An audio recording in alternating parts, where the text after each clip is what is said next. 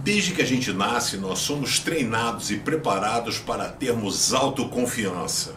Quando a gente começa a engatinhar, o pai ajuda. Quando a gente começa a andar, cai, o pai fala, levanta. Então nós somos ensinados a sermos autossuficiente, buscar em nós a força. Isso não tem problema nenhum, mas nós devemos ser é, dependentes da mão e do agir de Deus. O problema é que você se capacita, se prepara, treina, etc.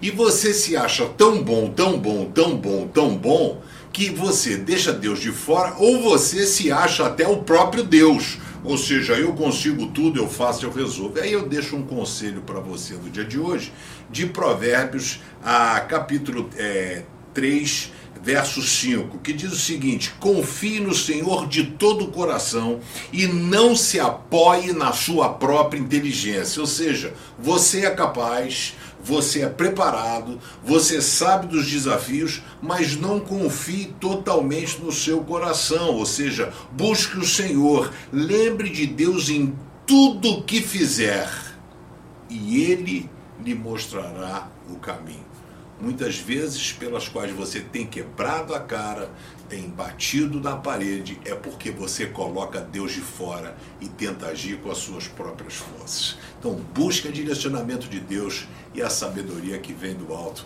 Deixa de ser teimoso, querido. Que Deus abençoe.